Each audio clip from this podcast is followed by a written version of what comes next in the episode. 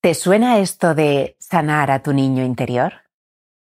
Cuando uno está intentando resolver su angustia, su malestar actual, es más que probable que haya encontrado en Internet, en redes sociales, en su librería, más de una o mil veces esto de sanar a tu niño interior, abrazar a tu niño interior, reír, jugar, curar a tu niño interior.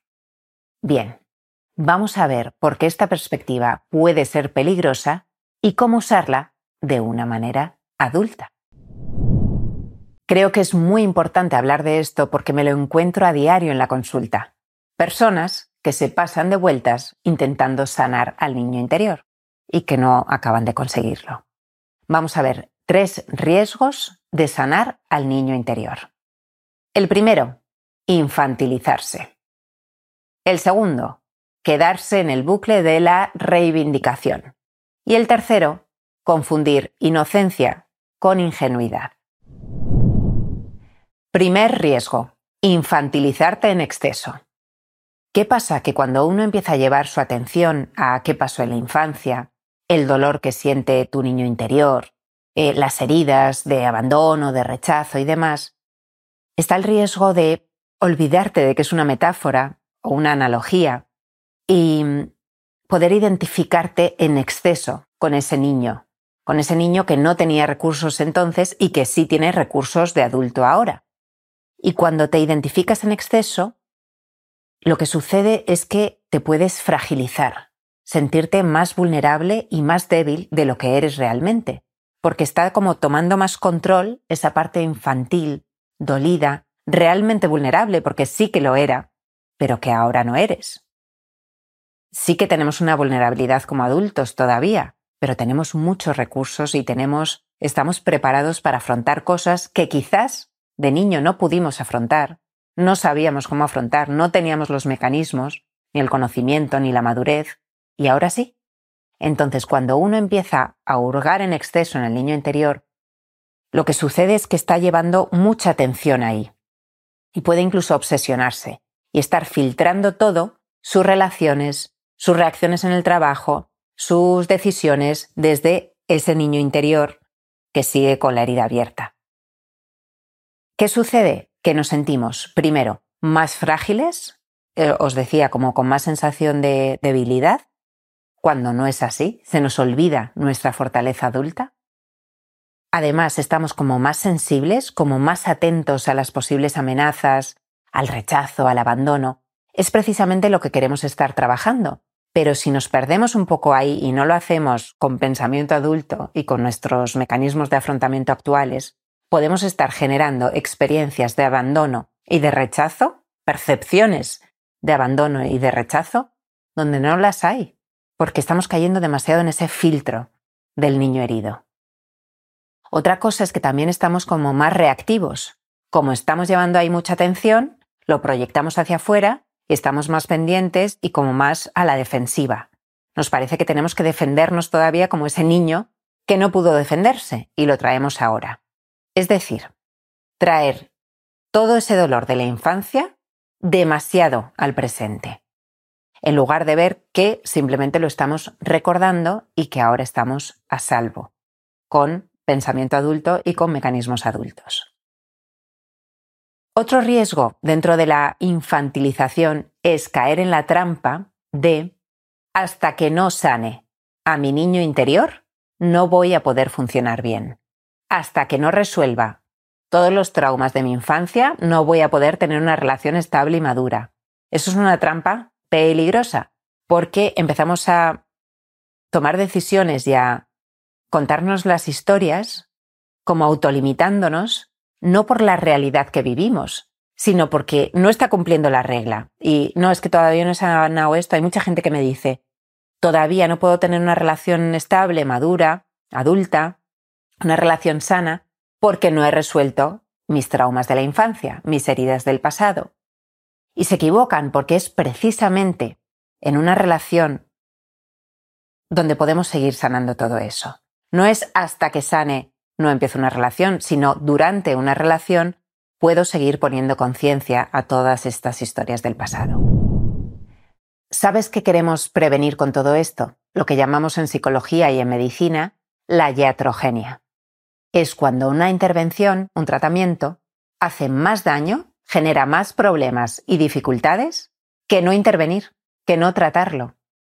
Porque hay veces que llegan personas que están trabajando a su niño interior y están peor que antes. ¿Qué está pasando aquí? O sea, después de leerse 15 libros, de hacer 7 tipos de terapia, están mucho peor que al principio. Sí que es verdad que cuando uno empieza a explorar sus heridas de la infancia, puede tener un bajón temporal porque empieza a ver cosas que no estaba viendo y eso duele. Eso pues remueve y, y, oye, pues hay veces que no apetece y que uno se siente peor durante un tiempo. Pero si ya está durando demasiado y uno está hundido, ha caído en el, ay, pobrecito de mí, un poco en el, en el papel víctima de su historia y entonces es víctima de su destino, por lo tanto, y culpando a sus padres y... Uf, ahí ya estamos entrando en lo que llamamos, como te digo, iatrogenia. Peor intervenir que no intervenir. O sea, casi mejor ni mirar a la infancia que mirarla demasiado. Por eso hay que buscar a un experto y tú mismo tener en cuenta esto que te estoy contando hoy para hacerlo de una forma equilibrada, este proceso. ¿Qué pasa? Que hay veces que cuando nos hacemos una herida, como estas heridas metafóricas de la infancia, si nos pasamos todo el día mirando la herida, limpiando en exceso la herida, no confiando en los mecanismos de autorreparación del cuerpo naturales y autónomos, que no tenemos que hacer nada para que se autorregulen, pues la herida va a acabar sangrando todo el día. En lugar de cicatrizar, vamos a estar abriendo esa herida, ¿no? De tanto limpiarla y de tanto mirarla. Por lo tanto, ¿Reconocer las heridas del pasado? Sí. Usar todos los mecanismos que como adulto has desarrollado y que te han permitido funcionar y, y, sobrevivir a un montón de situaciones, usarlo en el presente. No olvidarte de que eres un adulto con muchos recursos y también con una capacidad de autorregulación y autorreparación que funciona sola y que no hay que estar 100% del día mirándola y activándola y controlándola. Importantísimo que el adulto que eres acompañe a este supuesto niño herido. Segundo riesgo que queremos prevenir. Caer en el bucle de la reivindicación. Estar todo el día reivindicando lo que pudo ser y no fue. Quedarnos enganchados como en un bucle siempre pensando que debería haber sido distinto, que porque lo hicieron así de mal mis padres, que qué pena todo lo que viví, y claro que hay que validar eso que sentimos, legitimar cualquier experiencia emocional que fuera dolorosa o no dolorosa para nosotros. Es nuestro derecho contar nuestra historia a los otros y a nosotros, teniendo en cuenta que es nuestra historia, que es nuestra verdad. Y está muy bien, pero no es la verdad absoluta. Queremos tener en cuenta que cada uno tendrá su versión de las cosas. Y está bien.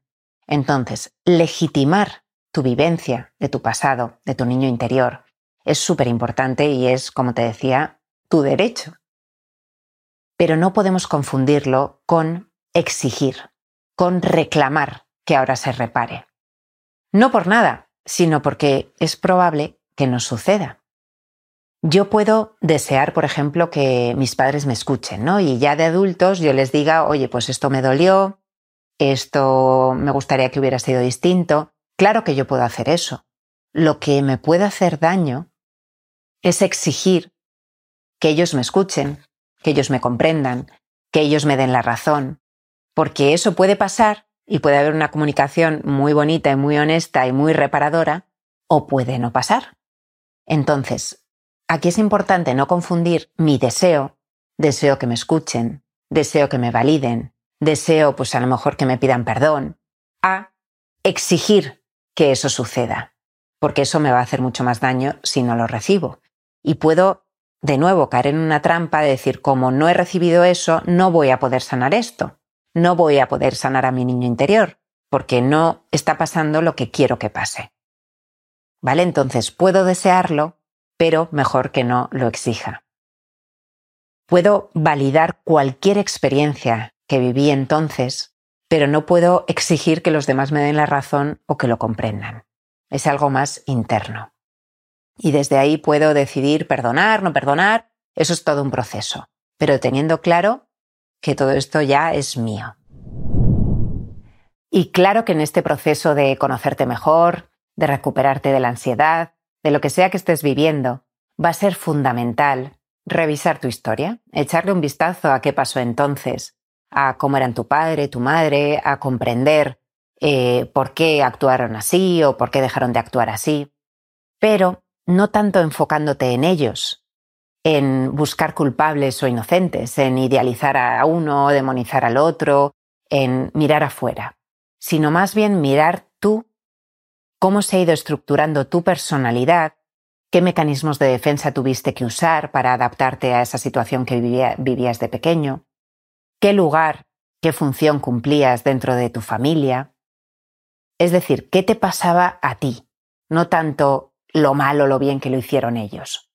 Porque ahí el riesgo, como te decía, es quedarte en bucle reivindicando lo que pudo ser y no fue, lo que tenían que haber hecho mejor, lo culpables que son de hacerme ahora infeliz. Y eso no te ayuda a hacerte cargo de tu bienestar ahora. Y tercer riesgo, confundir inocencia con ingenuidad. Los niños son ingenuos. Como adultos, lo que nos interesa es mantener la inocencia y despertar de la ingenuidad. ¿Qué quiero decir con esto? Queremos como adultos seguir siendo inocentes en el sentido de seguir jugando, explorando, siendo creativos, em, confiar en la bondad del otro, crear relaciones desde la confianza, etc. Pero no seguir siendo ingenuos. Los niños son ingenuos porque se creen que papá y mamá son invencibles, que papá y mamá lo pueden todo y que me tienen que dar todas las satisfacciones y cubrir todas mis necesidades. Cuando nos hacemos adultos, lo que queremos es ver que papá y mamá no eran invencibles, que papá y mamá eran humanos y tenían sus propias neuras, sus propias heridas, sus propias limitaciones.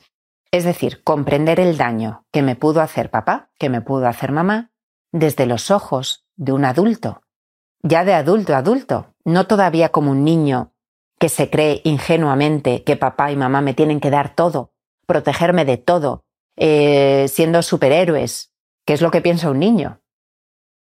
Si mantenemos esa ingenuidad todavía siendo adultos, no vamos a ser capaces de perdonar o de soltar o de centrarnos en nuestros propios recursos de adultos para sanar cualquier cosa que nos pasara entonces. Vamos a siempre conectar con un vacío que nadie puede llenar, que papá y mamá ya no van a llenar, que tenemos que llenar nosotros o aceptar que hay experiencias que parecen de vacío, que en realidad no son tanto así, pero bueno, ese es otro tema. Entonces, perder la ingenuidad, saber que nadie es mm, perfecto, ¿vale? Que ellos también tenían sus dificultades. Y eso no significa negar tu experiencia de dolor. No significa tener que silenciar que mm, te hubiera gustado que fuera distinto.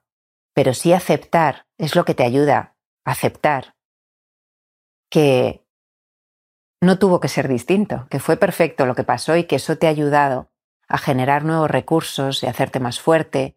Y, bueno, que tiene todo esto un sentido evolutivo para ti, a nivel psicológico, a nivel espiritual y a nivel biológico.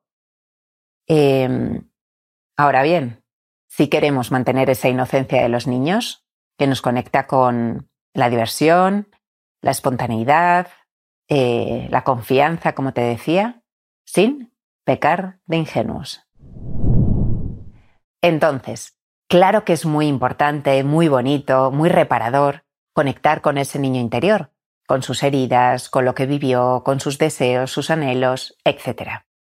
Eso sí, siempre recordando que ese niño está acompañado 24 horas de un adulto fuerte y flexible. Si no, si nos olvidamos de que ya somos adultos, de que estamos en la etapa adulta y es lo que toca vivir, caemos en el riesgo de infantilizarnos, fragilizarnos, caer en el bucle de la reivindicación, siempre exigiendo, y pecando de ingenuos. Así que tú decides, ¿quieres ser un niño 2.0 o un adulto de la especie humana? Si quieres saber más, te animo a que te suscribas a nuestra newsletter en hermanoslacasa.com. Gracias.